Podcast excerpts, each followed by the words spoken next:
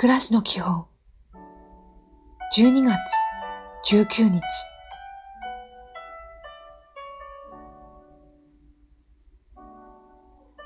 おはよう。姿勢よく手を振って歩きましょう。視線は少し上を見ると良いでしょう。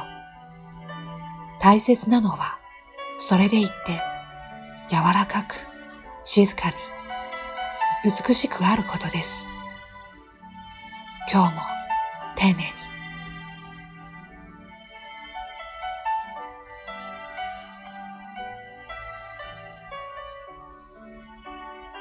こんにちは。今日は何をみんなに与えましょうか？どんなことをみんなが求めているのか？どんなことに困っているか考えてみましょう。いい一日を。